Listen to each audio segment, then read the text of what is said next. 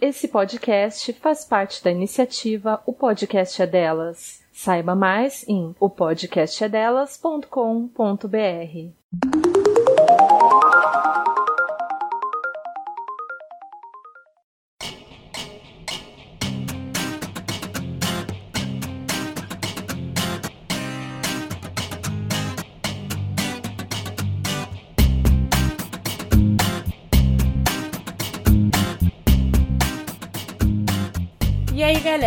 aqui é a Fernanda Braga.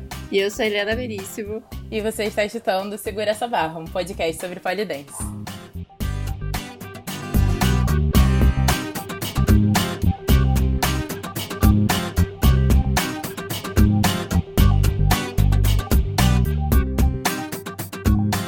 E no episódio de hoje a gente está com uma convidada muito especial que a gente já mencionou várias vezes aqui e a gente finalmente conseguiu trazer ela para conversar com vocês. Yay! A convidada Yay! de hoje é a Marion, a Dark Cinnamon. Desculpa, gente, a minha agenda tava muito cheia. Acabei de voltar num voo de Frankfurt, sim, um aeroporto lotado. Quase que eu não chego aqui hoje pra, pra esse podcast. Rainha Nós estamos é assim, sentindo muito, muito, especiais, né? Porque na agenda lotadíssima a gente conseguiu um tempinho. então, a gente iria começar falando com você Conta pra gente como é que foi o seu início com o Poli, qual foi o seu primeiro contato? Na verdade, é, Fê, tá. eu lembrei que a gente costumava sempre perguntar quem é você na fila do Poli. Mas Exato. é uma pergunta para as pessoas que não te conhecem, porque a gente também tem ouvintes que não são polidenses. E aí é uma forma de você se apresentar também com o que você quiser falar e tal. Então, quem é você na fila do Poli, Marion? Gente, então, é, quem sou eu na fila do poli? Gente, eu nunca pensei nisso. Momento de auto-reflexão aqui, desculpa, gente. Mas, assim, eu acho que eu tô aí pra, de alguma forma, também transgredir com, com o mercado em geral, né? Com o poli em geral, não só como mercado, mas como forma de expressão artística. Então, para quem me conhece, em 2018 eu fiquei mais ou menos famosa por causa do da bolinha, né? Do campeonato lá, que eu tirei bolinhas das partes íntimas. Sim. No final da apresentação. Mas assim, eu não fiquei presa só nisso, né? Então, cada, em cada apresentação eu tento trazer algo diferente. Na verdade, eu nunca repeti nenhuma performance. Eu ia é, repetir esse ano, no caso, né? Esse ano que seria um ano que eu divulgaria mais o meu trabalho por aí. Infelizmente, né? Estamos todos aí trancados em casa. Mas eu ia repetir a performance do Polytheater que eu fiz lá, do que uhum. não tem nada a ver com a performance da bolinha. Mas na França, é, mas na França, no Dance Field, eu ia fazer uma repaginada da performance da bolinha, porque eu ia tirar a bolinha também. Só que não exatamente com a mesma música, eu queria dançar algo mais nacional. Então, eu queria é, mostrar mais a identidade nacional lá fora do que, sabe, dançar música em inglês e tal. E aí é isso, gente. Estamos aí pra incomodar e pra. Eu acho que é por isso que eu nunca ganhei ouro também. Porque eu devo incomodar muito. Mas faz é. parte. Acho que alguns impactos são melhores, assim, o melhor de tudo, né? Acho que algumas das suas apresentações foram. É, eu acho que é por isso até a gente falou da, da apresentação das bolinhas, a gente já falou tanto de você aqui, acho que muito por causa disso, porque as suas apresentações elas sempre trazem alguma coisa muito impactante. Sim sim. E que incomoda, né? Eu acho que incomoda às vezes de um jeito bom, às vezes de um jeito ruim, dependendo de como do você público, vê, né? né? do público. Mas acho que são muito relevantes, né? Acho que isso que é legal do, das suas apresentações. É, porque se a gente for botar assim, a, por exemplo, a bolinha incomoda de uma forma do elemento surpresa, né? Das pessoas não. Muita gente não entendeu o que, que é, o que, que tava escondido aonde. É, mas assim, foi. Foi uma competição dentro de uma feira erótica, né? Então, não sei por que, as pessoas né? se chocaram tanto também. E era de classique, né? que é um estilo pois mais é. voltado pro polidense raizão, para quem não sabe qual é a raiz do polidense, né? Vieram aí das boates dos puteiros, né? Asterisco, vai, vai bloquear, porque eu xinguei. Puteiro não é palavrão pra mim, não, mas Pode não falar, sei se pela internet problema. é, né? Mas assim, é, e aí em contrapartida, né, com essa performance do de janeiro do Polysitter, incomodou por trazer essa questão racial, né, muito latente, então para um público massivamente branco e para jurados europeus, americanos, assim. Eu acho que o jurado americano entendeu mais do que os europeus, né? Por motivos mais pois é. óbvios, é. assim, porque nos Estados Unidos tem muito embate racial, né? É então verdade. acho que foi mais um tangível. Bem emblemático.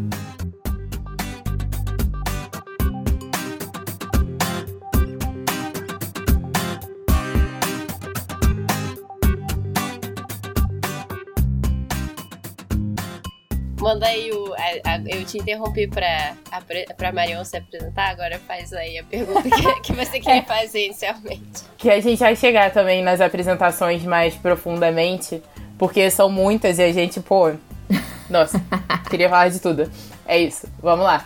É, então, a gente queria que você contasse um pouco pra gente qual foi o seu primeiro contato com o Poli, como é que você começou e como é que foi a sua trajetória até hoje. Sim.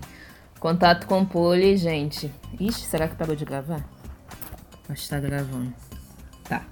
Meu contato com o Poli é o seguinte, eu em 2014, agosto de 2014 eu comecei o Poli.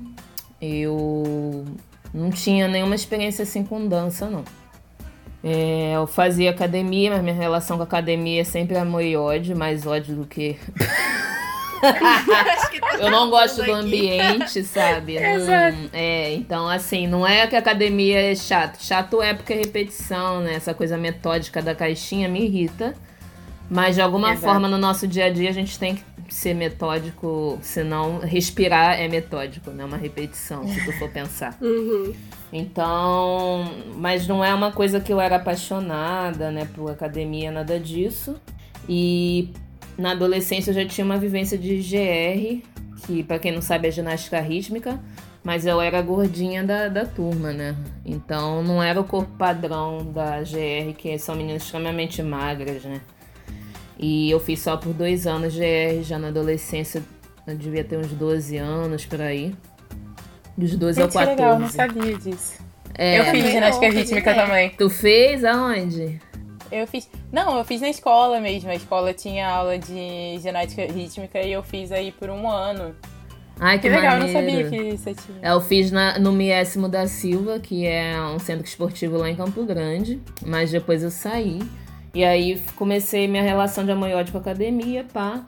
E aí, vamos lá, 2014. Comecei procurando estúdios de pole, que eu tava num relacionamento muito bosta mesmo. Relacionamento muito abusivo, o cara falava que eu era isso, que era aquilo, que era feia, que não sei o quê. Totalmente gordofóbico também, falando muita merda pra mim. E eu me senti horrível, né? E aquilo me deixava muito deprimida e mexe muito com o psicológico, porque você começa a se enxergar daquela forma que a pessoa tá te botando, sabe? Não Sim. exatamente como você é. Mas. E fui procurar o polidense, porque eu queria me sentir bem. E as, só tinham três estúdios no Rio, ou dois. Tinha um na, dois na Barra, na verdade.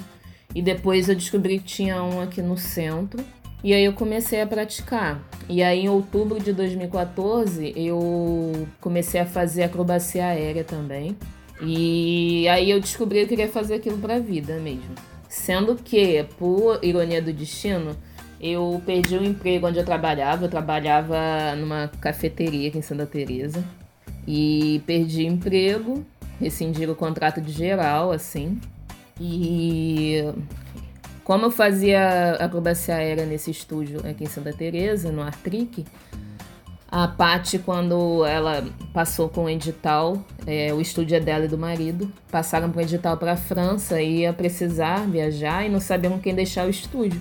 E aí ela perguntou se eu podia é, tomar conta do estúdio, abrir e fechar a sala. E assim, eu fiquei super com o cu na mão, né? Porque É, gente, porra, é, ó, era o quê? Eu comecei em outubro, novembro, dezembro é um mês praticamente que é pela metade. Janeiro, então tinha o quê? Dois meses e pouco, sabe? Nossa. É, sim. e aí, pô, com o cu na mão de, de, sei lá, de trancar errado a sala, sabe? É uma responsabilidade amarrar aparelho errado, cair a liga na cabeça de alguém, sei lá. e como o estúdio fica num salão aqui em Santa Teresa, onde tem é, samba e tal, um casarão, Super rola de, sei lá, pessoal chapocado querer se pendurar, né? Então tem que estar tá bem amarrado lá em cima, o pessoal não fazer merda. Aí, enfim, pô, de boa, passou essa fase, a Paty ficou mega feliz. E depois ela perguntou se queria trabalhar. Trabalhar lá no estúdio dela, como secretária. E aí eu comecei. É, claro que eu quis, né? Porque eu já queria me especializar nisso. Eu tinha um sonho de entrar, entrar pra ENC, né? Escola Nacional de Circo. Sendo que eu tinha o quê? 28, né? Então já tava um pouco tarde, porém nunca é tarde para sonhar, né? Sim. E aí ela super me incentiva, sabe? Ela e o Guilherme, a Paty e o Guilherme super me incentivaram a treinar. E aí eu comecei a treinar um monte de lugar. Eu comecei a treinar na Fundição Progresso, na aula de parada de mão do índio, que era tipo três horas, sabe, de aula, tipo massacrante. Tra, tra. Quem conhece o índio sabe que é, é dedo no, no cu e gritaria mesmo. Tá chorando, tá tremendo, ele tá lá, bora, não sei o que. É, militarzíssimo o rolê. Eu me tremia toda, que eu não tinha força que eu tenho hoje em dia, chorar. E todo mundo já chorou, gente, na aula dele. É impossível não ter chorado. Não estou falando mal, que tá? Isso, gente. Aí depois a Pati já fazia aula no Fluminense e perguntou se, se eu topava treinar lá com ela tal, porque aí era mais fácil que uma incentivava a outra também e ela me dava carona de moto, né? E aí eu comecei a fazer ginástica olímpica lá no Fluminense. E tipo, só sei fazer estrelinha, né? E, é, então. e aí, tipo assim, eu morro de medo de acrobacia de solo, sabe? Então foi bem desafiador para mim. Mas eu gosto muito, assim, da aula lá do Ceará, no Fluminense. Depois eu passei para residência artística no Crescer e Viver. E passei justamente a acrobacia de solo, que eu mandei para acrobacia de solo. Só que na época, é, e foi na época que eu comecei a pegar muito condicionamento, porque o treino lá era uhum. segunda a sexta, é de 8 da manhã até uma da tarde. E você, tipo assim, treino, primeira coisa é corrida 20 minutos. No mínimo 20 minutos correndo ao redor da lona, assim. Foda-se que tu tá cagado. É assim, corre aí. tipo, eu quase morria botando os bofs pra fora, sabe? Mas eu vi aquele pessoal do circo com a panturrilha bonita, né? Que fica com uma panturrilha assim redonda. Eu falo, caralho, será que eu tenho esperança? Mas assim, tudo jovem, né, gente? Tudo criançada, de 20 anos. Devia ter gente de 17 ali. O mais velho dali devia ter uns 22 anos. Então era um pessoal novinho mesmo. Porque justamente o pessoal faz residência artística lá e alguns vai pra, vão pra ENC, né? Não residência, mas faz o Profac, desculpa. Profac é o projeto para os jovens, né?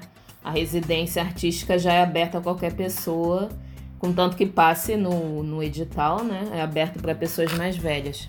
E aí, nessa época, eu tive chikungunya então foi onde Eita. eu fiquei muito fodida, porque eu tava começando, eu tava ficando com alongamento bizarro. Eu tava treinando que nem uma cachorra para entrar na escola nacional, na esperança que eu tava com fogo no cu, sério, eu tava com raiva. Só que assim, veio a chikungunya, pá, e me fudeu.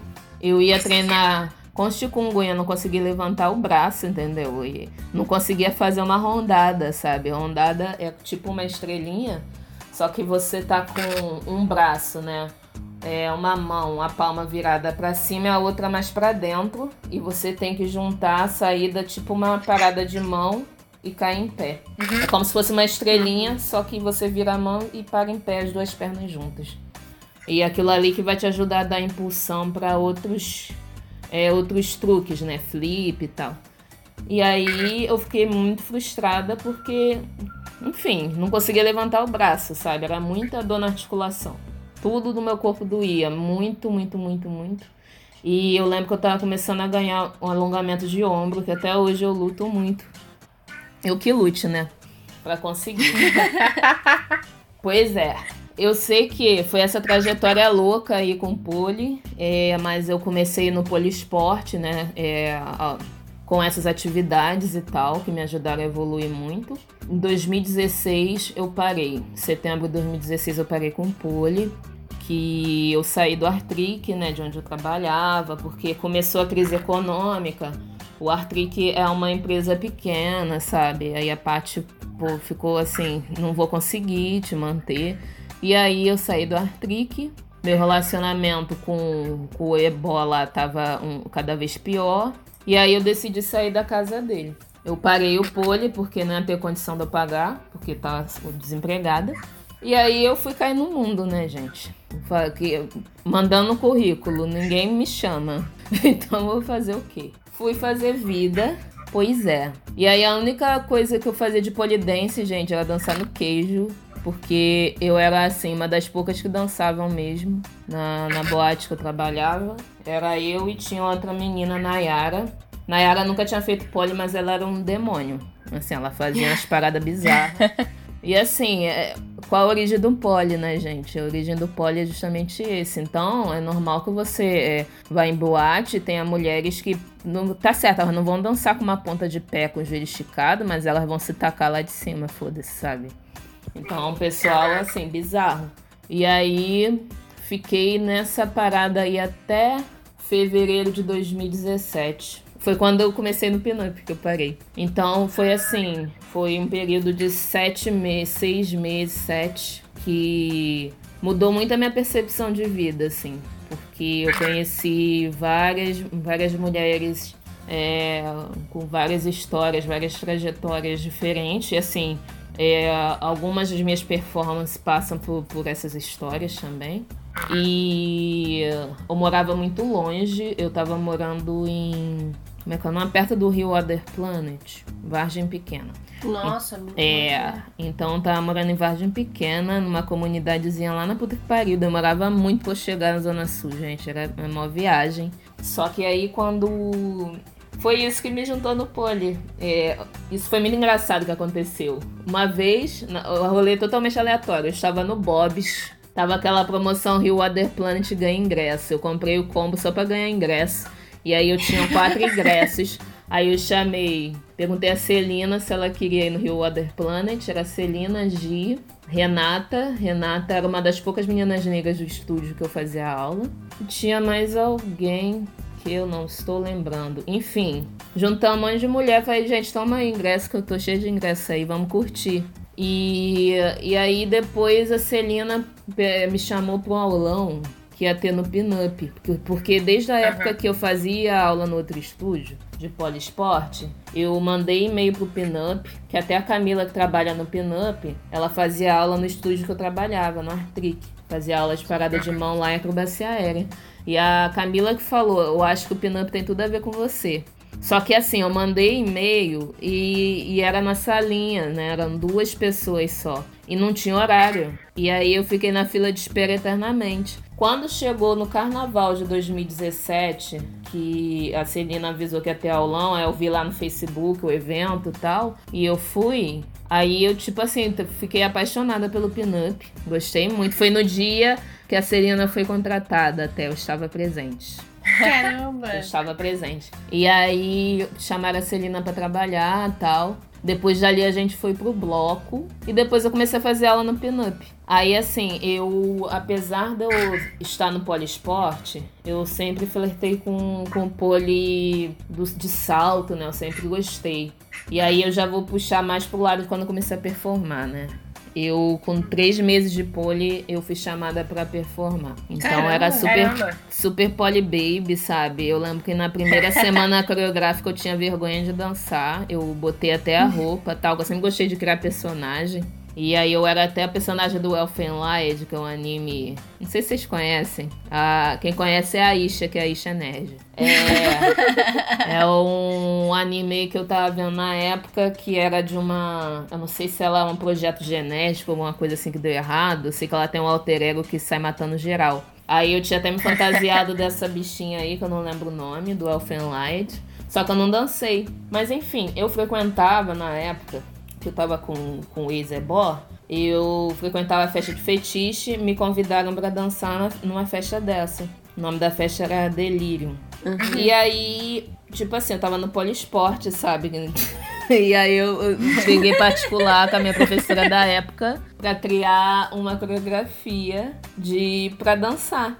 Só que assim, a do pole eu tive como pagar particular, mas ele queria duas, ele queria de chair também. E aí na de chair eu tive que me virar para criar sozinho em casa. E aí eu botava vídeo da Alicia Austin, assim, e ficava pesquisando transição dela, sabe? é, e aí dali pra frente eu comecei a performar, assim, em boate, em festa. E eu sempre naturalizei, assim, muito palco. Eu gosto mesmo de estar no palco e tal. Já dancei em casa de swing, já dancei puteiro, já dancei em evento, em festa, em boate, então tudo quanto é lugar. É, já dancei até numa enoteca que se chama. É um lugar que vende vinho assim, bonito, que tem uns livros, é coisa uhum. mais chique. Já me apresentei nesses lugares também. e aí eu sempre performei, só que eu nunca tinha competido. Quando eu entrei pro uhum. pin-up, e aí eu sempre improvisei, mesmo estando no poliesporte, eu improvisei muito em casa, com esse salto. Eu vou mostrar pra vocês, mas quem tá ouvindo no podcast não vai ver o salto. Esse salto aqui que eu pedi no AliExpress na época. E uhum. ele é um é, salto pavão. Quanto ele tem de tamanho? Maravilhoso. Eu não sei, gay. Só que eu comecei, eu acho que. Eu acho que é 12. 12,5. Mas assim, Caramba. é um salto normal, sabe? Gente, vocês uhum. não estão entendendo, é um sapato maravilhoso. E aí é um salto pavão, é ele é super bonitinho. Tem anos que eu não, não visto porque ele perdeu o saltico. E aí eu tive uhum. que acertar. E aí eu dançava com ele em casa. Dançava com esse salto em casa, improvisando. Aí ficava viajando, vendo os vídeos lá da, da Felix Kane e a Litia Alce, Janine Butterfly. E super viajando na minha onda. Aí botava uma música aleatória e ficava dançando. Comecei a dar aula em casa também, no apartamento do ex. Quando eu peguei a barra, ele dividiu no cartão dele, mas eu pagava dava o dinheiro para ele. E dividia a barra em tipo 12 vezes. A primeira barra eu comprei e dava aula em casa depois de um ano de poli eu dava aula. Justamente para conseguir pagar também o poli. pois é. E aí eu lembro que cobrava super barato, era tipo 20 reais a particular, sabe? Gente. É, absurdo, assim. E aí depois disso, quando eu fui pro Pinup, eu decidi comprar um sapato mesmo. Aí eu soube que era uma pleaser, né? Que até então não tinha ideia do que era uma pleaser. E aí comprei a primeira pleaser que era a Rainbow. Aquela Rainbow zona de 20 cent... Comprei de 20, né? No lugar de comprar coisa mais humilde, comprei, ah não, dá 20 centímetros logo. E aí comprei 20 centímetros de, de salto. E quando Delírios, que é o Marco Chavarri, que faz o evento de burlesco aqui no Rio, Yes Chama Burlesco, me chamou, era meu aluno, né? Ele é meu aluno, ele vai e volta. É, foi meu, um dos meus primeiros alunos de pole. E aí ele perguntou: você quer participar da abertura do festival que vai ser na, no Cabaré Caleza? E aí eu fiquei super empolgada tal. Eu admiro muito o trabalho do Marco. E aí, quando cheguei lá no Pinup, peguei particular com a Carol. E aí eu falei, Carol, preciso montar a coreografia que eu vou dançar nesse, nesse evento aqui. E aí ela me ajudou e tal. Tem até hoje esse vídeo, é muito velho. Não, parece que fazem anos, né? Mas isso foi o quê? 2018 ou 2017. Enfim, acho que foi 2017, acho do, no início de 2018. Então não é tanto gente, tempo, mas é sabe? super recente. É, Sim. não é tanto tempo. Parece que tem ano. Parece que 2020, gente, faz 10 anos que eu tô em 2020 já. Exato. Exatamente. E aí. Não, e se a gente for pensar em termos de trajetória mesmo, a sua trajetória no Poli de 2018 pra cá é absurdo. É absurdo. Uhum. Foi muito louco, é porque.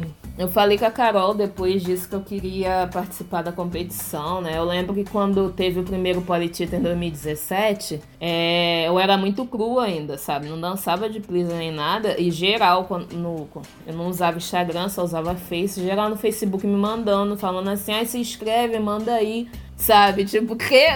tipo, ué Não, tá doido? E aí, aí depois, né, todo mundo conheceu a Roberta e tal. Em 2017 lançou muita gente, né, o Politita 2017. Uhum. Foi Roberta, Carol, é, Guilherme, né? Tem a Rose também, então várias pessoas de alto nível nessa, nessa competição. E aí depois eu decidi que queria participar e na outra edição do Palitita eu decidi que ia mandar, que foi essa última. E aí quando eu decidi participar do em 2018 do Poly Classic, só que assim a Carol falou, cara, você já competiu? Porque competir é diferente de dançar, né, no palco. Sim. Só que quando eu fui na minha primeira competição, eu só pensava assim, foda-se, sabe? eu vou fazer o que eu sei fazer. Foda-se. Tô nem ligando. E eu já entrei como? Já tomei aquela dose de tequila pra dar aquecida. Falei, vamos. é, gente, porque é isso, né? Sério, foi para mim o Polyclassic de 2018 foi muito emblemático assim porque eu sei, eu senti muito senso de comunidade assim nessa competição no para mim foi muito encantador, né? Porque foi a primeira vez que eu competi, eu tava em contato com todo mundo que eu admiro muito o trabalho e tive muito apoio também do pessoal do Pinup. Meado de 2017 eu mandei pro Mineiro e não passei. E aí em 2018 eu mandei o Classic passei, que foi com improviso que eu gravei no PIN. Mandei esse vídeo do Classic pro Mineiro. E aí quando chegou no Mineiro 2018, que eu fiz da, da Cherry da Lana Del Rey, que eu dancei vendada, é, uhum. eu acho que as pessoas também esperavam algo mais no, igual Classic, né? Só que assim, é, foi outra vibe, eu já tava em outra vibe. É, e aí depois veio o Classic 2019, que eu fiz o Mario pela primeira vez, né? Drag King. Que ninguém uhum. entendeu nada também. As pessoas olharam assim e falaram assim: o que, que esse cara tá fazendo aí, né? E depois não entendeu nada, enfim. Que bom que não entenderam. Aí depois disso foi o quê? Foi Mineiro de novo. Mineiro que eu fiz a Pariguel e que também é, tá em outro lugar do, do assim, da, do Classic, porque não é, para mim não é um Classic aquilo, para mim é mais um teatro do que um Classic mesmo, né? Classic, quando a gente pensa em Classic, a gente pensa muito em Split, né? Muito coisa assim, Mad Sparkle, sabe? E e não era, não tava nesse lugar, sabe? Tava no... Eu sempre tô no entremeio, assim, que as pessoas olham e falam assim, que? e quando eu cheguei no Exotic Generation, que ninguém entendeu nada também, porque eu tava na categoria de school, e aí eu entro com um latão de lixo, com máscara de porco, com farda, e ninguém entendeu porra nenhuma também. pois é. E aí, a última competição que foi essa de janeiro. Da, dessa última que eu, eu chamo de grito ensurdecedor. O nome dessa performance. E aí foi vi, isso, foi mais isso. ou menos a minha trajetória, assim, resumo. Cara, você falou dessa do Exotic Generation, na verdade. Cara, eu tava revendo essa apresentação, porque foi uma apresentação que na hora eu fiquei assim, gente, eu não sei o que tá acontecendo. Assim, eu tô gostando, mas eu não sei o que tá acontecendo. E aí, depois que eu fui. Assim, eu fui tendo. Porque eu tava numa. Nesses últimos tempos, eu tenho tido uma vibe muito de referências, assim. Uhum. É, eu, eu, eu tiro fotos e agora eu tô tirando fotos das minhas amigas é, por distância, né? Uhum. E aí eu, eu tô explorando um pouco mais a fotografia e tal. E eu comecei a explorar um pouco essa questão da referência, que, que é um negócio difícil, né? Porque é, pra ser uma referência, as pessoas têm que pegar a referência. Como é que você faz de uma forma que você seja aquilo, mas você também tá fazendo a referência em si, enfim. E aí eu lembrei daquela máscara que você tava usando. Aí você tem que me corrigir, porque eu não sei se, se é isso mesmo, mas me pareceu uma, uma, uma máscara de porco. É, de porco. Mas eu não sei mesmo. se era. É de porco mesmo. Uhum. Tá, isso, ok, peguei.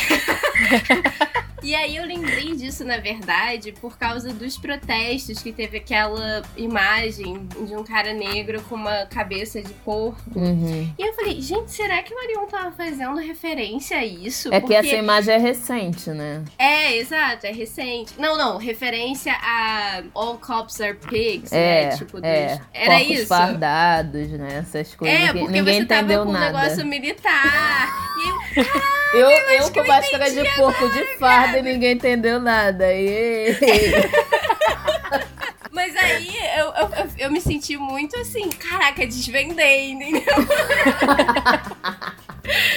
E também porque eu achei, eu lembro, aí eu também tentei ficar, eu tentei pensar na referência até da, da música, que eu também achei muito incrível a música. Eu achava que era de um filme, mas eu não sabia o que que era. Enfim, se você quiser falar sobre essa apresentação, assim. Do Exotic Generation. Então, eu queria fazer um porco, mas eu não sabia se eu ia pela linha fetiche, que é uma coisa mais óbvia. Que uhum. talvez eu pudesse pegar alguma colocação no pod se eu tivesse feito algo óbvio. Só que eu não gosto de estar dentro do óbvio. E aí eu sempre me fodo porque eu não gosto de estar no óbvio. Porque as pessoas gostam do óbvio, sabe? As pessoas gostam de olhar aquela coisa que elas sempre veem. Então, Sim. quando elas veem algo diferente, que elas têm que pensar um pouco por um minuto, pensar, ah, tá. Aí as pessoas não gostam. Essa é a realidade. Ainda mais quando Sim. tem jurado gringo. O jurado gringo, então, não vai pegar referência de nada. Eu não sei nem se é, essas pessoas assistem filme, sabe? Porque assim.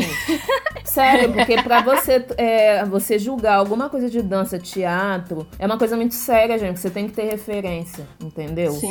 Não é só você ver a técnica, ah, o joelho, não sei o que, foda-se, sabe? Eu acho que a técnica é muito importante, arte, né? só que é muito importante você também, você ler, ver filme, ver filme não só americano, gente. Filme americano, sabe? Você tem que ver filme de todos os lugares. Você tem que ler autores diferentes, você tem que ver, ouvir conversar com públicos diferentes para você realmente ter uma referência cultural. Quando as pessoas falam em cultura, né, já acho que é aquela coisa eurocentrada, né, aquela coisa de inteligência de faculdade. Não é. É uma coisa de você trocar, sabe? Às vezes você, se você sentar, isso é muito engraçado que eu vou lá para outro lugar também. É, se tu sentar, com às vezes com o mendigo da Lapa, bêbado, talvez você aprenda mais com esse mendigo da Lapa do que no meio acadêmico, sabe? Então, é você Sim. ter referências de cultura, referências sociais e as pessoas não têm. E aí o que acontece? Nessa performance do porco, eu tenho essa referência muito dos porcos fardados e tal, e tem uma charge que me marcou muito na época também. Eu vou lembrar o nome do cartunista,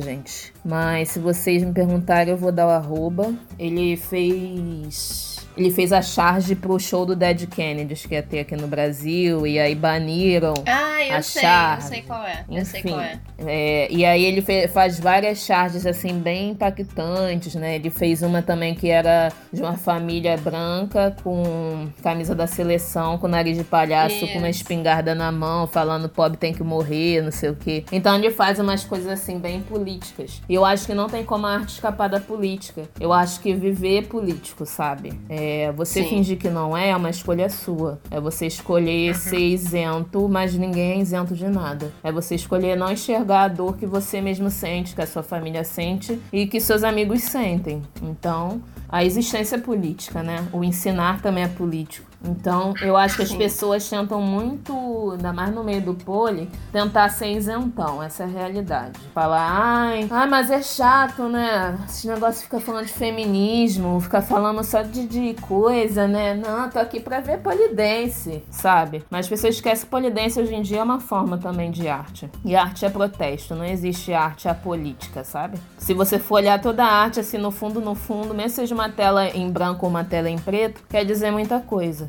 Então, essa performance do porco tem muita referência desse cartunista, tem muita referência do próprio Dead Kennedy também. Eu já tive minha fase punk, já tive minha fase gótica, já tive várias fases na minha vida. Eu acho que isso também me ajudou muito em todas as referências loucas que as pessoas não entendem.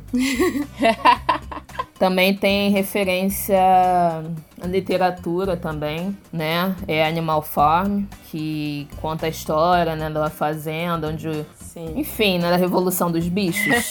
Sim, então, exato. que o porco, né, o porco é fardado, o porco ele é ditador na fazenda e toca o zaralho. Tem referência disso também. E quem me lembrou dessa referência na minha própria performance foi a minha, minha amiga Lara, tá? Não vou mentir não, porque porque eu já tinha visto o desenho, eu tinha visto o desenho quando era criança. Só que é uma coisa, é tipo desenho que fica na tua memória assim, mas tu passa a vida e, e esquece, aí depois vem alguém e fala: "Vê, esse não é desse lugar aqui aqui, sabe? Então tem muita referência disso também, referência do, do Planet Ramp, né? Que também fala porcos fardados, não sei o quê. Então tem muito dessa referência. A música é de uma banda chamada Coil, que eu ouvia muito, muito, muito, que é um gênero chamado Dark Wave, eu acho. É, spoken word dark wave, que é um gênero mais pro gótico, né? E os caras eram muito loucos, sabe? Tem um álbum deles que é todo relacionado a efeito de droga. Então o que, que o cara fez? Ele tomou uma de droga diferente e gravou um álbum inteiro com o nome da fórmula da droga, 7 metil, não sei o que lá, e aí era o barulho que ele ouvia na noia, sabe? Então eram as músicas muito loucas.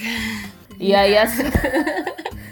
E essa música que eu usei, que é o Are You Shivering, que é tipo assim, você está tremendo, ela, ela é sombria beça, que ela tem aquele sintetizador pesadaço, e eu achei que ia combinar com não só com o momento político que a gente estava entrando, né, na época, que era época de eleição, é, e aí eu já tava meio vendo a merda à frente. Sobretudo esse contexto mesmo, esse contexto político que a gente estava entrando, que agora a gente está dentro dele, e coronavírus, né? Que é perfeito, maravilhoso. Exato. Foi a cerejinha do bolo. Pois é. E aí eu tive muito dessa referência do You Shivering, que é um poema. A música mesmo tem quase 10 minutos. E eu queria muito dançar a música inteira, só que não dá em nenhuma competição, porque é 10 minutos. Só que assim, é, as pessoas viram aquilo, né, e não entenderam nada porque eu taquei a farda no lixo, né? Enfim, as pessoas não entendem nada. Mas assim, quem gostou, gostou muito da parte do porco. É, mas eu tinha, eu não podia ficar só no porco porque a minha categoria era old school. Então tinha que virar piranha de alguma forma. Por isso que eu mudei. o porco tinha que virar piranha. Por isso que eu mudei pro Money, né? Eu dou uma. Eu faço uma interferência com o Money do Pink Floyd, só o barulho do dinheiro. E aí eu mudo pra Money da Cardi B, né? Enfim, uma salada.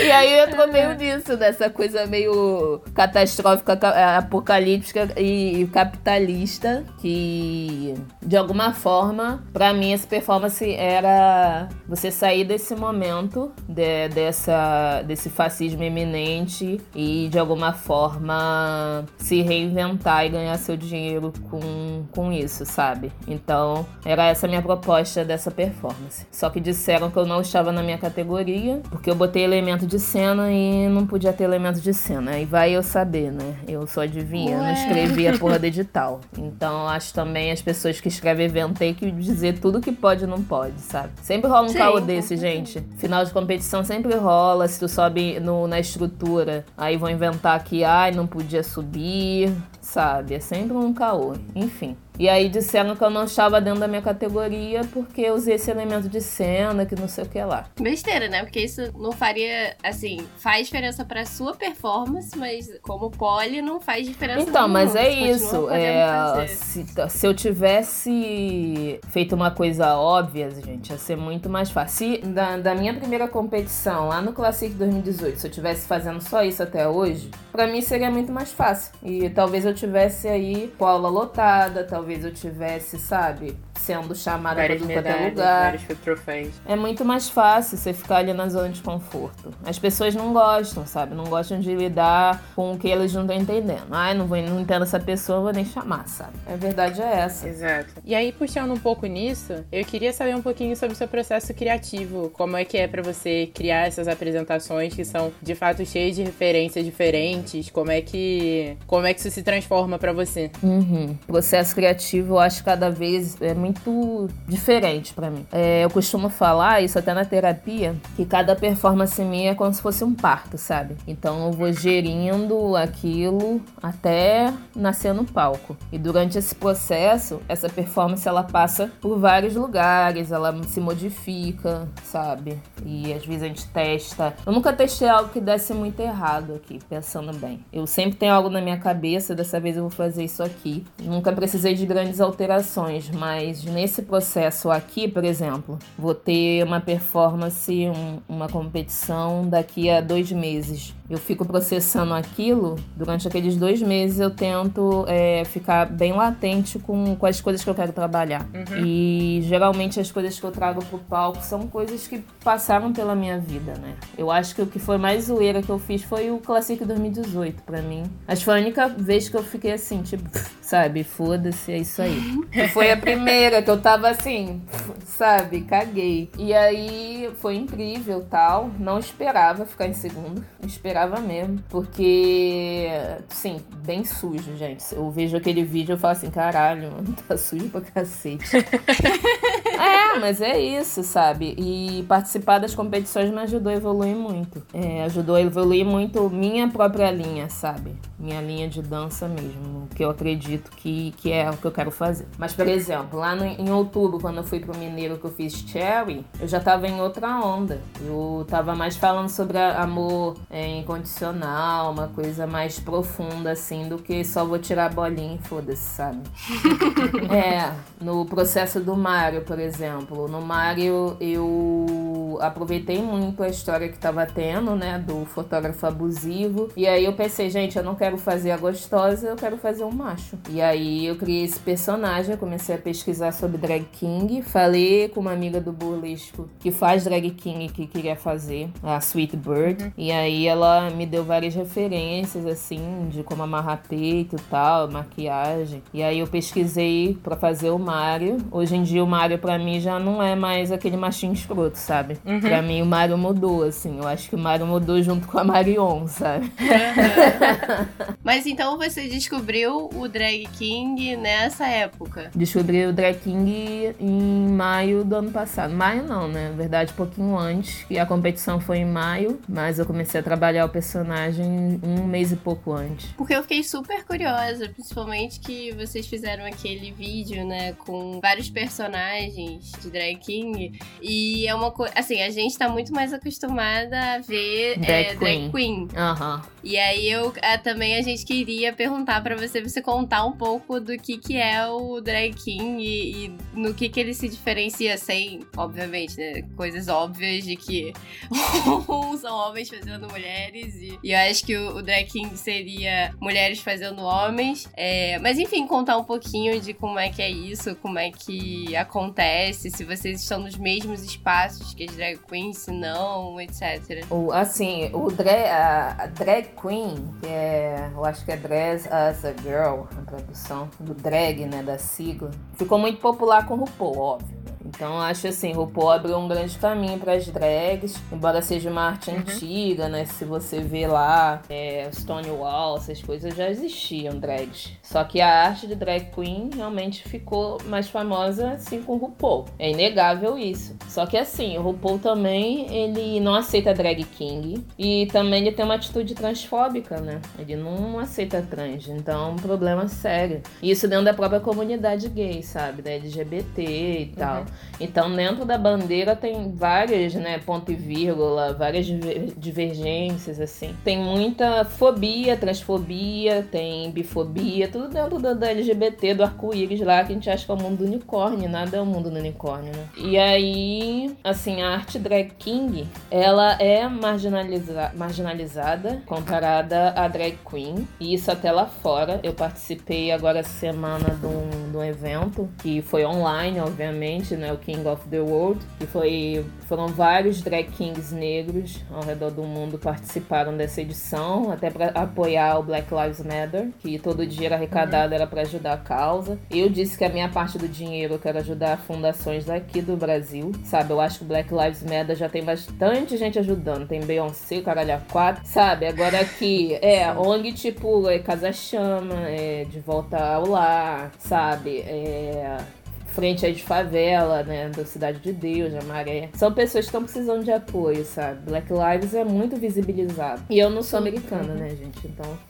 Assim, é igual aquilo. Se você quer ajudar os outros, você tem que se ajudar primeiro. Então, eu vou ajudar os meus primeiro, não vou ajudar lá o gringo, sabe? Sim. E aí, participei do evento e, assim, as, os próprios drag kings de lá falaram que é, é uma parada muito, assim, marginalizada em comparação a drag queen. E, assim, é, drag king não é só mulher que faz é, personagens de homem, né? Tem drag queers também, que são pessoas que não se identificam exatamente nessa visão cis gênero. Eu sou uma mulher que se veste de homem. Então, uhum. drag king pode ser qualquer pessoa. Assim como drag queen também pode ser uma mulher que se faz uma drag queen, sabe? Sim, Existe ainda um preconceito dentro do, do mundo drag queen de mulheres que fazem drag queen, porque muitas, muitas pessoas, muitos homens trabalham com drag, acham que mulher não pode fazer drag queen, entendeu? Sim. E aí o que acontece? Você tá reproduzindo o quê? Uma parada misógina, né? Você tá falando que mulher não pode fazer drag queen por quê? Então. Mulher é... não pode fazer mulher.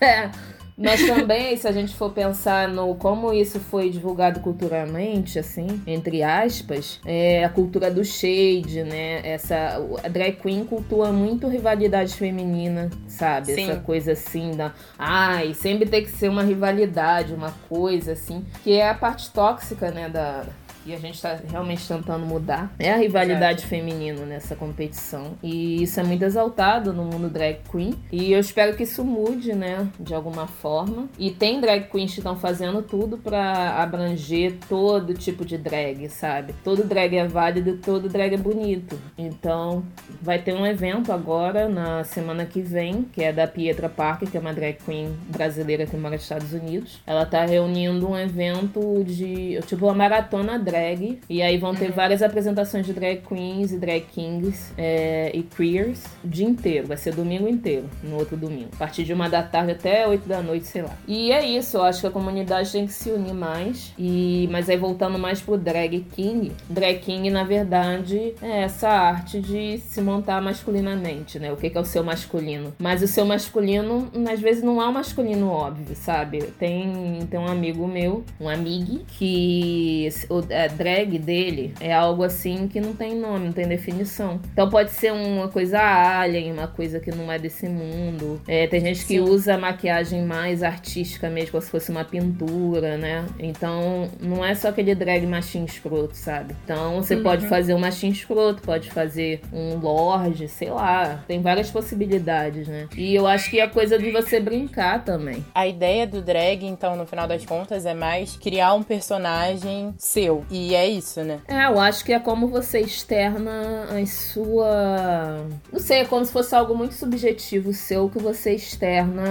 Pode ser com a performance de gênero? Pode ser. Pode uhum. ser uma performance de gênero, pode também não ser, sabe? Não exatamente tem que ser algo feminino, que é drag queen, masculino, que é drag king. Às vezes pode ser algo assim que não tem nome, mas você performa aquilo, é a sua subjetividade. Então, eu acho que é isso. A gente às vezes se prende depende muito nisso, né? Da, dessa visão binária, né? Ah, não, é meninos de. Meninos de azul, meninas de rosa. A drag queen tem que vestir rosa, drag king azul. Não, gente, não. Eu acho que é isso.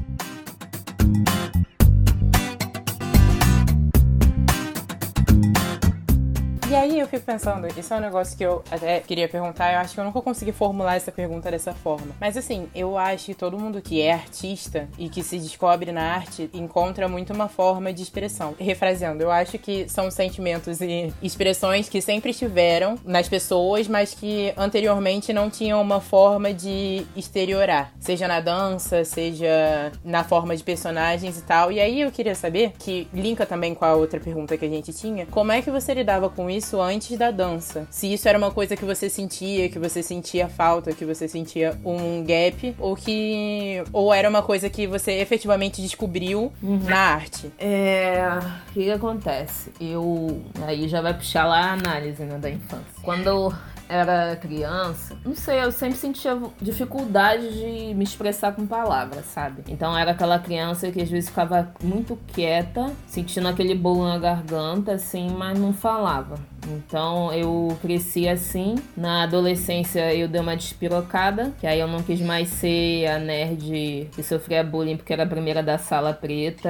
E aí eu foda-se, taquei foda-se, levava vinho pra escola e não, não queria fazer parte do grupo dos nerds esquisitos. E aí foi uma fase assim, adolescência, né, gente? É uma fase que geralmente você se rebela de alguma forma. Depois, já na vida adulta, durante muito tempo, não sei, a gente sempre tem um lado, né, que é negativo nosso, que a gente se deixar, ele cresce e ele te come vivo. Então, é onde vem muitas doenças né, psicológicas e tal. Então, durante muito tempo, eu não externei, não, não externalizei as coisas que eu tenho, enfim, muita coisa de tristeza, né, de Você querer gritar e falar e fazer. Ou às vezes você sofre alguma violência, você não reage na hora e depois você fala, caralho, por que, que eu não falei? Por que, que eu não fiz isso? Tudo que eu passei, eu acho que a, a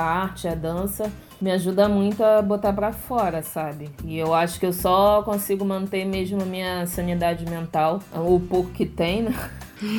Porque eu consigo botar para fora isso hoje em dia. Porque antigamente era uma bola, sabe? Era um negócio que não fica ali emaranhado. É igual um monte de fio embolado. Igual aquele fio de, da lâmpada uhum. de Natal que tu embola e joga no, numa caixa e depois tu não consegue desembolar mais. Era tipo isso, assim que eu lidava com meus sentimentos. É, e também essa coisa do da minha mãe nunca ter me botado em terapia, sabe? Tem mãe que vê que tem algo errado com o filho e coloca na terapia. A minha não, minha achava que tudo se curava com religião, entendeu? Então, enfim, eu acho que eu comecei a, a lidar muito com, as minhas, com os meus fantasmas, com as minhas coisas, com a arte, mas isso demorou muito tempo. E aí teve, teve uma, uma entidade que falou uma vez para mim, isso entrando mais no aspecto religioso, que eu era. que ela não gostava de mim porque eu não usava o que eu sentia ao meu favor, sabe? Mas aquilo foi uma uhum. frase que ficou na minha cabeça por muito tempo batendo, sabe? O uhum. que, que é isso que eu sinto que eu não, coloco para fora, sabe? Que eu não uso ao meu favor. Que de alguma forma é, eu tinha um comportamento de autodestruição, sabe? Então, pra que que eu vou ficar me autodestruindo se eu posso pegar isso e transformar? É igual você reciclar, né? Como se fosse uma reciclagem dos seus sentimentos, uhum. sabe? Você pega isso que te faz tão mal e te dói tanto e transforma em outra coisa. E aí isso eu ressignifiquei, assim, nas, nas minhas performances, sabe? E aí é onde é sempre um parto para mim, porque eu entro muito nesse processo. Eu entro muito nesse processo de acessar esses sentimentos e, e botar para fora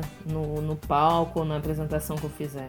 Eu sempre tive mais facilidade de, por exemplo, escrever do, o que eu sinto do que falar. Eu sempre tive muita dificuldade de falar. Eu sou uma pessoa assim, quando eu tô com raiva, eu vou gaguejar, eu vou gritar, vou xingar, mas não vou falar o que eu tenho que falar. Ou eu vou uhum. ficar quieta. Ficar quieta com um bico gigante de dois metros de bico e não vou conseguir falar nada. Entendeu? Tá explodindo de pressão alta, mas tá lá. Então é uma coisa assim que eu tenho que, que lidar com, as, com esses sentimentos que eu tenho, que são muito negativos que me destrói, destrói qualquer pessoa e de alguma forma lidar. E aí eu descobri que eu não sabia lidar com as palavras mais no, no último. Eu fiz o intensivo de drama antes do Polytheater, né? O pessoal do Brecha, que é do Patrick Sampaio. E aí tinha um exercício de improviso que a pessoa era em dupla e a pessoa falava uma palavra, a outra pessoa repetia a palavra, acrescentava outra palavra e botava um gesto e a pessoa tinha que copiar. E aí eu descobri, eu tinha muita facilidade com gesto, eu gravava muito os gestos, as palavras eu não conseguia gravar. Então, é, e também exercício de improviso com fala, gente, eu sou.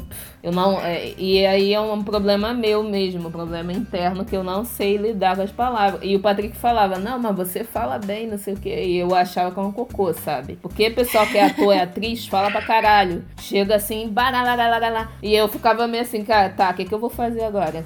tipo.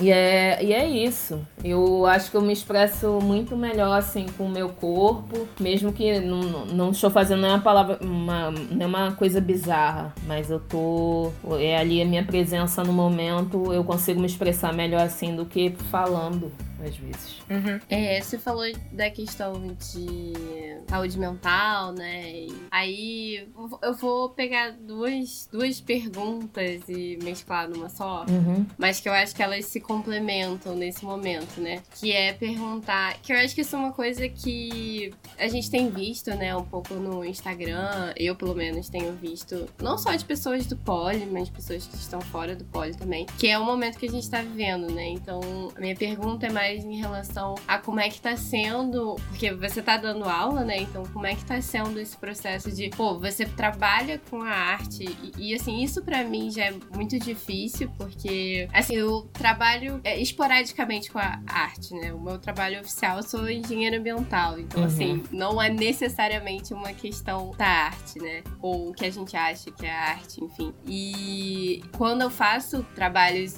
é, relativos a vídeos e fotos aí já passa para uma coisa mais artística, eu vejo quão bloqueada eu fico só pelo fato de que isso é monetizado, pelo fato de que isso é uma mercadoria, né? E o quanto que a gente vive num mundo muito louco, em que a gente arranja trabalho porque a gente é criativo, mas a gente é bloqueado porque justamente o trabalho a gente recebe e a gente tem uma cobrança por fazer isso, né? Tipo, você tem que fazer isso, você não tá fazendo porque você quer, porque você tá sentindo algo. E aí a minha pergunta é como é que tá sendo esse momento de a gente tá em isolamento e aí ainda teve a questão do Black Lives Matter e também no Brasil, que isso é, surgiu também, né, em decorrência. Eu quero mais fazer uma pergunta de cara, como é que tá sendo isso pra artista Marion, pra como é que é o babado? Marion?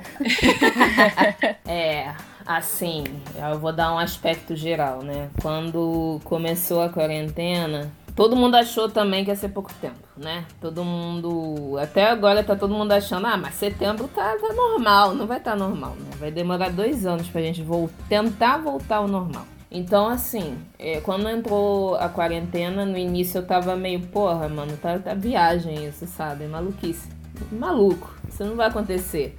E aí, quando chegou na segunda, que eu tinha que dar uma aula até no Vedete, tinha que dar uma aula de exótica no Vedete, eu tava no mercado e eu tinha que substituir aulas no PIN também. O PIN fechou na terça isso foi em março, lá pro dia 20 alguma coisa. E aí eu tava no mercado, tinha depositado dinheiro no banco. E aí eu não sei se eu somatizei, tá? Pode ser, paranoia, maluquice, pode. Comecei a sentir minha garganta arranhar, aí o caralho, né? coronavírus essa porra. E aí eu já falei assim, gente, não vou substituir aula hoje, vocês me desculpem. E aí também falei com o Vedete que não ia dar aula, pedi até desculpa pra aluna, e foi isso. Mas entrei na quarentena e primeira semana você tá, pô, tá, tô em casa, né? De boa, vou ver os filmes aqui, tranquilão. Aí vai passando duas, vai passando três, quatro. Lá pra um mês e meio, você já tá meio louco em casa. E foi justamente o que aconteceu comigo, assim. Eu, no início, tava assim, ah, vou beber todo dia, foda-se, caguei, é isso. e aí, bebendo muito. Tava bebendo, extravasando na cachaça, é isso aí. Não era cachaça, era vinho. Eu amo vinho.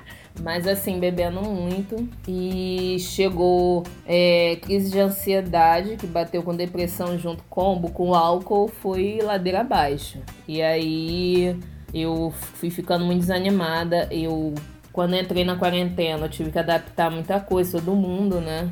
Primeiro todo mundo queria saber a solução, como é que vai viver, como é que vai ter estúdio. Então começou a ter as aulas online, ninguém sabia como usar nada. O Zoom parecia um bicho papão do caralho, enfim. E aí, tendo que adaptar a aula, às vezes, coreografia, né? É, e aí descobri que não funciona, não é tudo que funciona no online, que os tempos podem atrasar que eu tô falando aqui, aí você tá aqui, aí dá lag, enfim. Tudo pode dar errado no online. E muita adaptação, muita frustração. E aí fui entrando num buraco da, do coelho da Alice, assim, que foi só o poço do fundo, sem fundo total. E aí fiquei muito desanimada em casa, só queria dormir. É, e aí eu fiquei uma semana braba, assim, muito, muito mal. Isso foi antes de acontecer todos esses pepinos de Black Lives Matter, de acontecer esses rolês todos. E aí, dar aula, gente, mudou muito para mim, e isso eu tô ressignificando também. O, o dar aula em casa foi muito difícil para mim, me adaptar, porque eu tive que adaptar minha faculdade, eu não consegui, eu tranquei, porque eu não, não tava conseguindo acompanhar, gente. Eu não tava afim de ficar olhando pra cara do professor na tela, e aí eu arranjava 90 coisas para fazer. A hora da aula, eu queria lavar louça, eu queria, sei lá, varrer, aspirar a casa, qualquer coisa, mas não queria estar ali sentada olhando lá, professor dividindo a tela. E assim, um monte de gente no mundo encantado fingindo que tá tudo normal. E os alunos da faculdade que eu estudo são assim. Então, porra, sabe, aquilo bateu pra mim diferente. E o que bateu mais diferente foi o vídeo de uma das alunas da, da aula que eu tava fazendo da faculdade. E aí eu entendo como tem gente que também não consegue se adaptar à aula online, que eu sei que é foda. Eu não consegui me adaptar à aula online de faculdade foi a professora perguntou como é que estava sendo o processo para a pessoa, né, para a aluna. Ela falou: "Ai, ai tá tudo bem, eu tô até gostando de ficar em casa, não sei o quê". Eu, gente, eu tava assim, não é possível que eu esteja ouvindo isso, cara.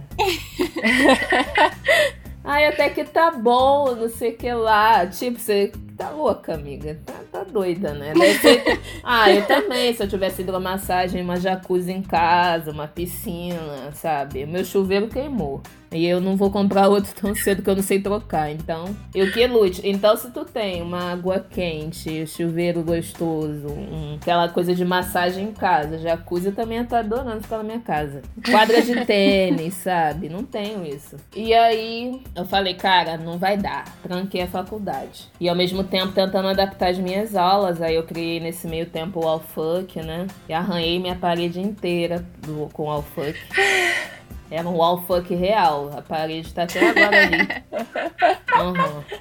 E aí, quando eu entrei em crise, eu cheguei a um ponto que dar aula mudou muito, porque se uma vez no estúdio, quando eu dava aula física, eu era um maior prazer eu dar aula, eu gosto mesmo de dar aula. Para mim virou uma coisa obrigação, assim, eu vou ter que sair da, do fundo do poço que eu tô dentro da concha fingir que eu estou bem para dar aula. E aí eu entrei muito nesse lugar, sabe? De ter que fingir que estou bem, porque eu sei que tá todo mundo ferrado. Então não adianta eu chegar para dar aula com a cara cheia de remela, com a cara inchada e, e mostrar toda a minha frustração pra aluna. Eu não acho que é assim, sabe? Uhum. Eu acho que as pessoas, quando vão fazer aula, é o momento delas de, de, de sair mesmo daquele dessa bosta toda e extravasar de alguma forma. E aí eu entrei nessa coisa, vou ter que dar aula. E aí eu, tanto que eu tinha que dar aula maquiada, por exemplo, tinha que passar maquiagem, tinha que realmente me montar. Se era aula de sexo, então, aula sexy, realmente eu tenho que me sentir sexy para dar aula de sexy, senão eu não consigo. Então era todo um ritual.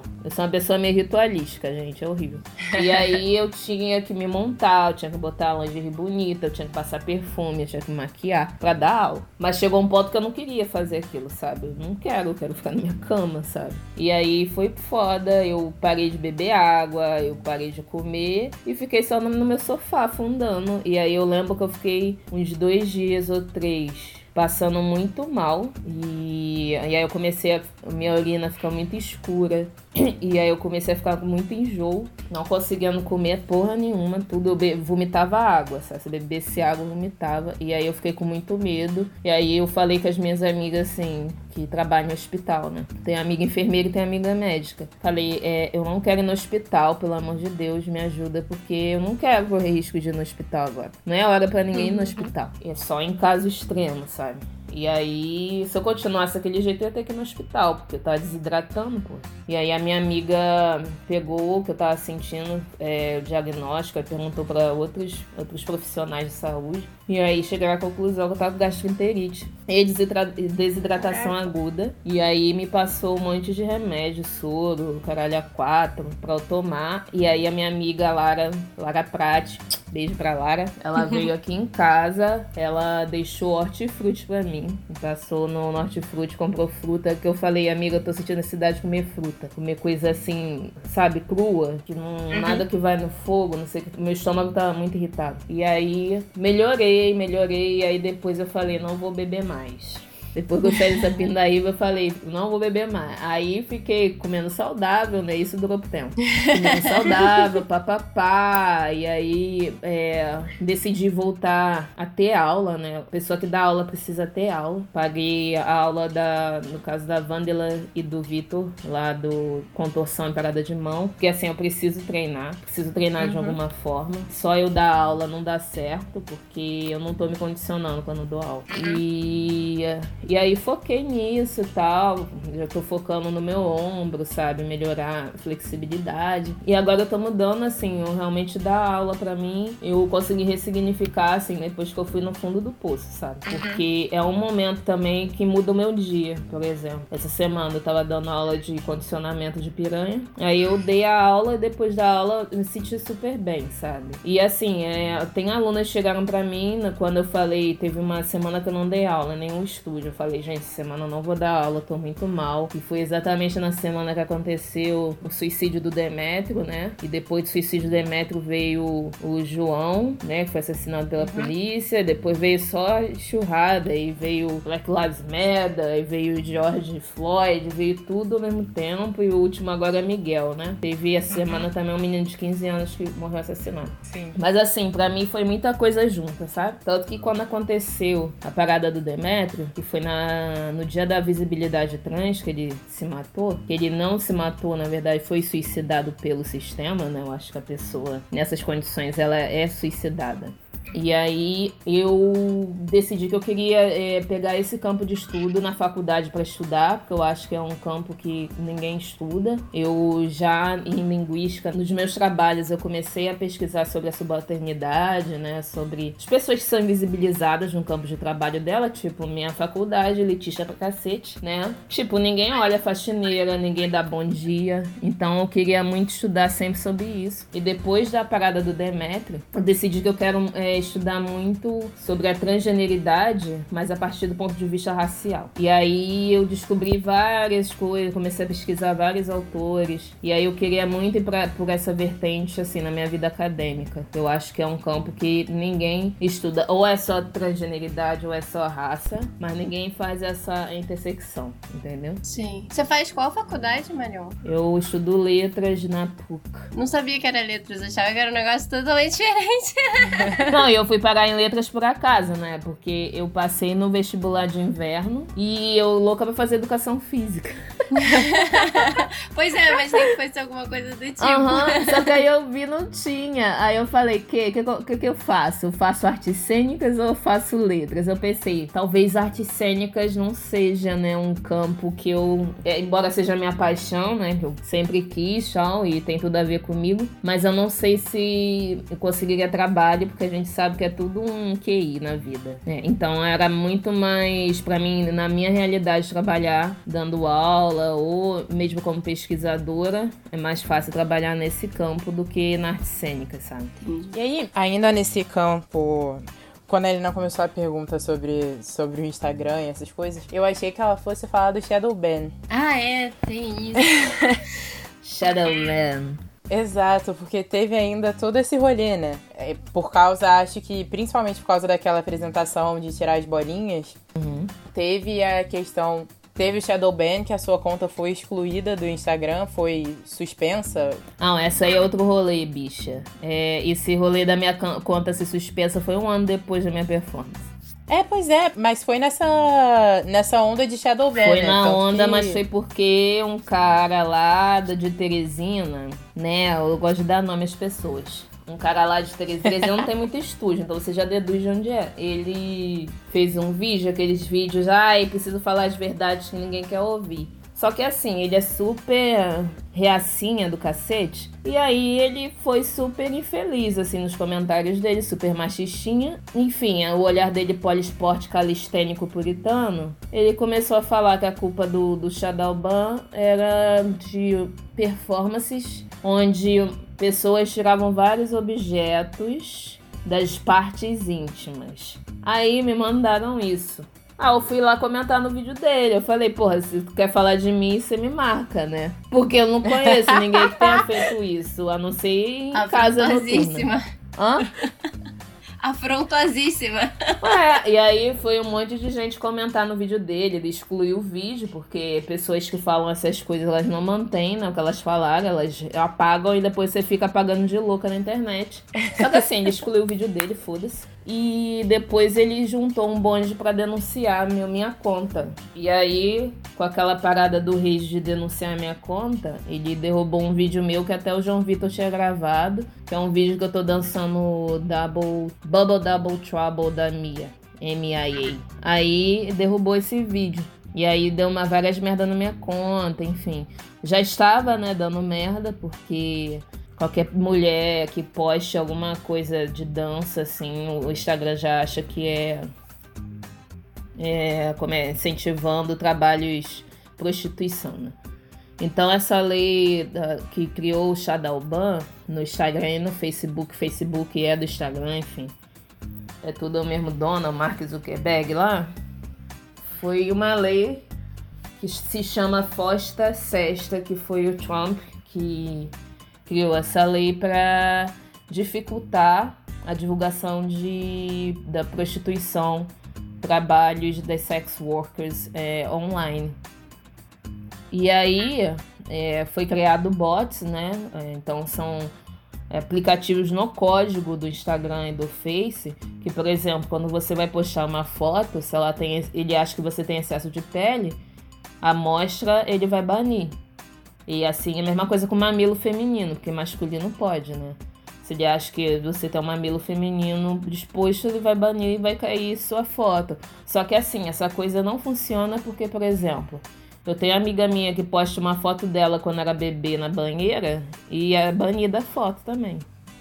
Então é uma Sim, coisa que não funciona. Mas, por exemplo, eu ia até falar isso, mas por exemplo, você posta uma foto de biquíni e a foto não é banida. Então tem toda uma questão aí por trás que era mais sobre isso mesmo que eu queria te perguntar. Que a gente sabe que apesar de ter tido toda essa situação do com esse cara de Teresina, não é um acontecimento isolado, né? Frequentemente os vídeos de dança e as fotos relacionadas ao pole principalmente, mas eu sei que isso afeta também diversos outro, outros artistas, são suspensas ou são afetadas, né, por esse tipo de política. Quando a gente posta uma foto de biquíni, a gente, famosas e personalidades postam fotos com menos roupa, inclusive, e é encarado de uma forma normal. E aí eu queria que você falasse um pouco pra gente sobre a sua opinião sobre tudo isso, o que, que você acha que tem como causa, né, ter uma, um foco maior, o tipo de conteúdo que esses artistas produzem do que ser uma, uma coisa generalizada. É, isso é muito engraçado, que eu tava até tendo essa discussão lá no Afrontosas, no grupo, essa semana. Mas eu observei o seguinte, que isso também, essa censura do Instagram, depende muito do tipo de conta que você tem, por exemplo. Por exemplo, já foi observado que se você botar seu sexo masculino no Instagram, ele não vai ter tanta censura quanto se tu botar sexo feminino. Então, sim, é um código muito misógino, sabe? E também é gordofóbico, sim, porque, por exemplo, eu é, tenho amigas donas de estúdio que falam, quando elas vão postar fotos de alunas gordas, o Instagram ele tende a banir mais. E isso é, é bizarro, sabe? Isso é muito bizarro. Uhum. Porque ele acha que tem mais pele à mostra. Que isso? É. E outra coisa também bizarra é, por exemplo, se você tem uma conta verificada, você pode postar foto do seu cu que não vai cair. É muito difícil que vai, a não ser que alguém denuncie, vai denunciar em massa. Mas, por exemplo, tem várias fotos aí de musas fitness de biquíni com a bunda pra cima que não vai cair. Não vai. Uhum. E é assim que ele funciona, porque são pessoas que patrocinam post no Instagram, dá muito dinheiro e ganham muito dinheiro com o Instagram. O Instagram é uma ferramenta que gera muito dinheiro também. E aí eu Sim. acho que é por causa disso, porque são pessoas que têm posts que são patrocinados, pagos. E tem aquela parada também de comércio, sabe? É, tipo assim, a pessoa a pessoa ganha de uma empresa para postagem, né? Então esse tipo de, de demanda assim faz com que o Instagram ele passe um, um pano. Mas depende muito também do, do tipo de postagem. Por exemplo, biquíni, como, como a Fernanda falou, é, a biquíni ele não vai banir, mas de repente se for uma pessoa, uma mulher dançando de biquíni, aí eu já não sei. Mas eu é. vejo assim muito post assim de pessoas dançando de biquíni, mas que tem a conta verificada não cai. Então eu acho que é também depende da conta, porque a conta verificada uhum. ela depende de, eu acho que é uma empresa de publicidade ou de um estúdio, por exemplo, caso de artista de é, do ramo da música, a gravadora que pede para verificar o artista, sabe? Quando é uhum. ator, atriz, eu acho que é a produtora que pede a verificação da pessoa. Então isso gera, monetiza o Instagram. Então acho uhum. que é uma ferramenta assim muito escrota, porque quando começou essa parada do Shadowban, o pessoal mais puritano do Poliesporte falou que a culpada era quem? Culpado era o pessoal que dançava de salto, o pessoal que ficava reganhando as pernas, não sei o que. Falaram várias merdas, vários slut shame, falando que a culpa, ah, esse pessoal aí que fica, sabe, se arreganhando, dançando de salto, sacudindo a bunda, por isso que existe Shadowban. Até começar a cair as hashtags tudo de polidense, E até começar também eles levarem ban, porque fazem dance. Enfim. Sim. E no final das contas isso acaba atrapalhando e impactando muito o trabalho de vocês. Não, todo, né? todo mundo. Porque vocês trabalham com divulgação, trabalham com imagem. E o Instagram hoje, querendo ou não, é uma ferramenta muito importante para isso. Né? Uhum. E eu acho que a solução é, se dá para verificar a tua conta, é muito bom, assim. E dá para verificar a conta até com, sei lá, 2 mil seguidores, mas tem que ter uma porra lá de uma gravadora ou de uma produtora que peça verificação no Instagram. Entendi. Não é simplesmente, ai, ah, vou aqui mandar para verificar, sabe? Porque a verificação uhum. no Instagram é, é outro patamar. Aquele selinho azul, aquela bostinha, já, já te coloca num outro lugar ali no rolê.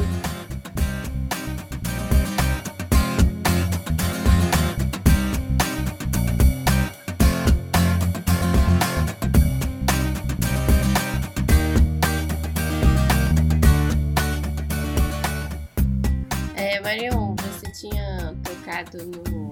Você falou, ah, é, eu tava falando essa semana numa reunião das afrontosas e acho que a gente pode fechar com essa pergunta para você falar um pouquinho o que, que é as afrontosas e como é que surgiu esse, esse grupo, quem são vocês e tal. E, e também para divulgar vocês aí.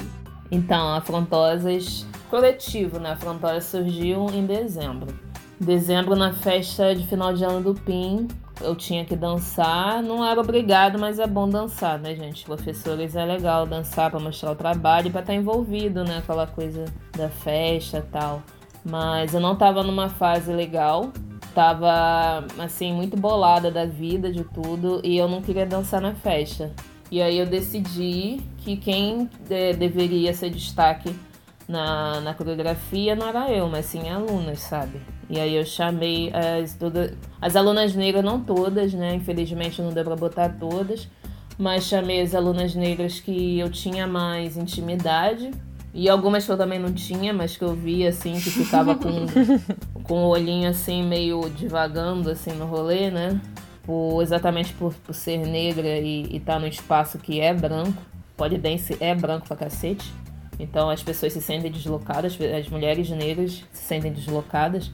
E aí eu chamei oito alunas, perguntei se queriam fazer parte do grupo. Até então não tinha um, um nome, né? E para dançar formation tal, que eu ia coreografar e papapá. E aí elas ficaram muito empolgadas. Eu tava também em ritmo de final de ano da faculdade, então eu tava muito louca, quase reprovando em sintaxe, tava uma loucura. E aí tinha, tinha dia que eu tinha aula de manhã, não podia ficar muito tempo, enfim, uma loucura, mas a gente deu. Elas se viraram. Eu falei, gente, ensaia sem mim. Vocês se juntam, entendeu? Não fica dependendo de mim, não. E elas, eu marcava a sala e elas iam mesmo ensaiar. E foi muito legal, elas se sentiram muito acolhidas, assim. E foi um momento muito especial para todo mundo. E depois que passou a festa, eu não queria que parasse só ali, né? Só naquela. Tipo, morreu, acabou, foda-se, não. E aí elas também chegaram à conclusão, de por que, que a gente não continua, sabe? Como se fosse um grupo mesmo. E aí, enfim, o grupo foi crescendo e eu fui chamando outras meninas também. Eu chamei a Rose, que é lá do No Ar, no estúdio de BH. Eu chamei a Ana Paula, chamei a Flávia Japa, que é de Campo Grande. A Flávia é mais recente. Chamei a Pri do Pod Classic, que também é mais recente chamei outras meninas e aí as meninas indicaram outras meninas negras também, de outros rolês. Chamei a Malu, que é do rolê do burlesco, que é do The Girls from Madureira. A Cheyenne também. E chamei a Eva, Ewa. Ewa saiu porque não tá acompanhando muito, enfim, tá, tá numa fase assim da vida dela. Mas tá aí a porta aberta quando ela quiser voltar. Fui chamando, incorporando outras pessoas. E hoje em dia é um grupo enorme. E aí a gente agora tá com vários, assim, projetos que em breve vocês vão saber. Spoilers! Também tem a Kellen lá do Polidiva, aliás, vou divulgar aqui. Né? Eu sei que o podcast, o podcast vai ser anunciado depois de hoje, é óbvio. Mas hoje tem live 10 da noite lá na Frontosas. Também chegou a Kellen. A Kellen foi uma das pessoas que chegou no meu inbox e falou que se identificava muito com o meu trabalho, não sei o quê. E aí ela começou a falar como ela se sentia só estando no Maranhão, sabe? Com o estúdio lá, sendo uma mulher preta, dona de estúdio no Maranhão.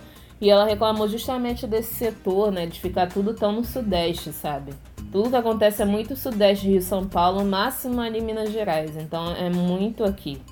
E aí também chamei ela pro bonde. A Kelly é sensacional. E tem muita, muita mulher foda no grupo, sabe? E muita mulher capaz pra caralho. E só que todas perpassam por isso, de, de sofrerem invisibilização. O que será, né? Será que é uma coincidência? Uhum. Tipo Rose, sabe? Rose que faz circo há não sei quantos anos, que tem várias performances foda pra caralho e tal, já participou do Politita e tal. E, e aí? Por que, que essas mulheres não circulam? Por que que, por que que elas são invisibilizadas? Então o grupo é muito para isso, sabe? Para dar, não para dar, mas dar voz não existe, né? A voz já é nossa. Mas questionar muito, sabe, sobre o porquê que existem essas caixinhas, essas panelas que são impenetráveis. Só fica ali 5% do setor trabalhando, circulando, dando aula, workshop, e o restante não. E Sim. também questionar por que, que não tem ações afirmativas nos estúdios, sabe? Qual é o babado? Então Exato. a gente tá assim, a gente tá aí pra, pra causar questionamento, dar soluções sim, mas a gente quer trabalhar, sabe? A gente quer rodar, a gente quer ver mulher preta circulando sim, quer ver é, mulher preta no campeonato, não só eu, porque não tem só eu de mulher preta no pole. E é mais sobre isso, né? Mulher preta cisgênera e trans.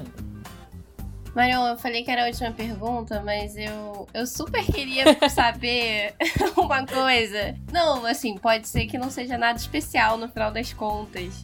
Mas eu sempre tive curiosidade do nome que você utiliza de Dark Cinnamon. E aí eu queria saber se isso é especial, se é por acaso, enfim, qual a história por trás do nome Dark Cinnamon. é, o que que acontece? Em 2000 e...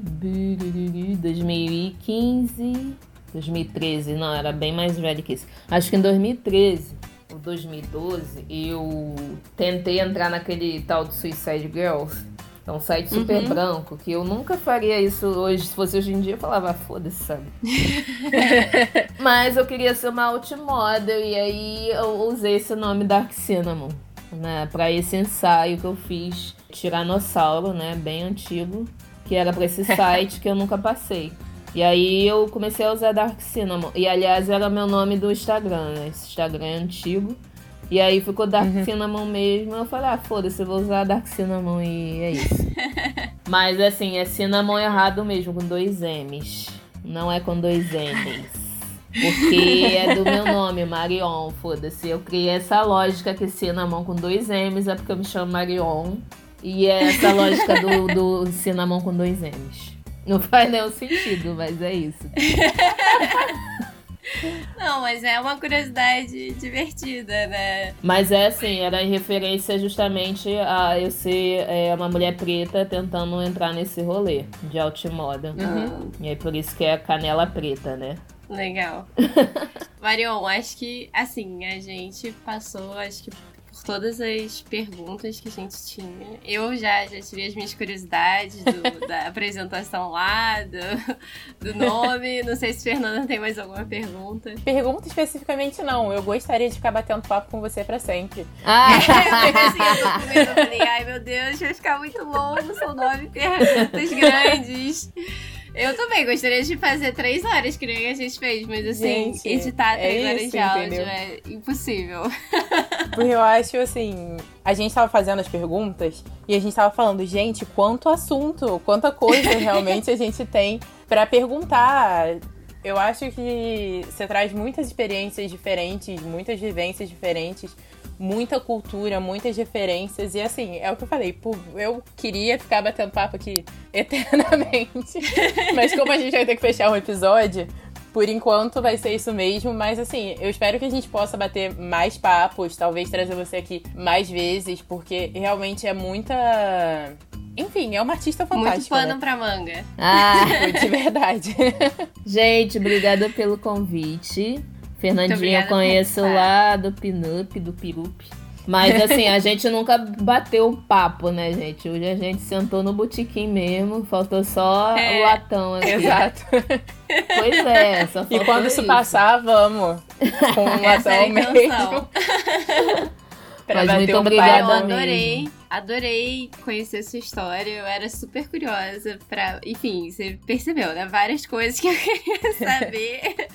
eu te acho uma artista muito incrível e Assim, talvez eu acho que a coisa que eu mais me impressione mesmo é o que você falou, né? De você não repetir os temas e você vai muito do que você tá sentindo. Eu acho que isso é super perceptível e eu acho que essa é uma das melhores qualidades que um artista pode ter, né? De mostrar o que ele tá sentindo e a gente sentir o que o artista tá sentindo, sabe? Eu acho que isso é muito difícil, mas ao mesmo tempo para algumas pessoas é, é algo que parece, assim, não sei se é de fato para você, mas para mim parece que é uma coisa muito natural, como você falou, né? Achei super interessante quando você disse que não tinha tanto esse negócio com as palavras e aí você tá fazendo letras, gente, achei isso genial também. Pois é, pra tu ver como eu sou paradoxal, né? Mas eu acho que isso faz todo sentido, né? De você, pô, não, não consigo. Acho que eu quero aprender isso, eu quero incorporar isso. Acho que é uma forma de você, talvez, até trabalhar isso em si, né? Mas enfim, é, muito obrigada pela sua participação, adorei. Muito é, obrigada pela A outra entrevista que a gente tinha feito, a gente não conseguiu fazer juntas, foi só a Fernanda, então é bem mais legal quando tem duas pessoas falando. Vira mais uma conversa, né? Não fica tanto tipo, ah, não, pergunta isso e depois isso. Sim, sabe? Então, muito obrigada. Adorei ter você aqui, você aqui. Espero que você consiga voltar mais vezes. Faz, é, a gente faz uma conversa Vou voltar, vou voltar. Quando eu fizer assim. minha próxima escala indo pra Frankfurt de novo, eu volto. Eu passo ali no, no. Como é que é o nome? Daquele negócio free shop. Que tem no aeroporto, aquele, naquela lojinha. Aquela Sim. lojinha, eu esqueci o nome agora também. Também, eu já nem lembro mais, viado. Então, eu passo lá, pego um perfuminho, um bombonzinho, um uísque. Exato. A gente se encontra por aí. Muito obrigada pela sua participação. Gente, obrigadão. É Ô, Fernanda, divulga a gente, que a gente nunca se divulga e divulga também, né? É verdade. então, galera, segue a gente no Instagram, arroba segura essa barra podcast. Sigam a Marion também, arroba Dark Cinnamon com dois M's. E é isso, escuta a gente no Spotify e acho que é por aí. Fala a frequência, a frequência do podcast. Quando que tem? Ah, é mensal. A gente, a gente faz publicações mensais, apesar da gente sempre querer fazer mais programas, né? Tipo, sériezinhas, mas como a gente tem pouco tempo pra estar, a gente cara, vamos fazer mensal, que isso a gente consegue é o que cumprir. Dá por enquanto. Gente, recomendo, olha eu, como eu sou ousada, recomendo chamarem as afrontosas para um podcast. Não, olha, sim. A eu gente, assisti a, a live de vocês e eu fiquei com muita vontade. Vai rolar isso eventualmente. Vamos Show. fazer isso acontecer. Quero. Eu vou ficar assim só assistindo, só ouvindo o podcast, assim, ó. Porque aquela mulher tem para falar, gente. Sério, são incríveis. Bom, é isso, gente. Até mês que vem. Um beijo. Muito Beijos. Beijinhos. Tchau, tchau. Tchau.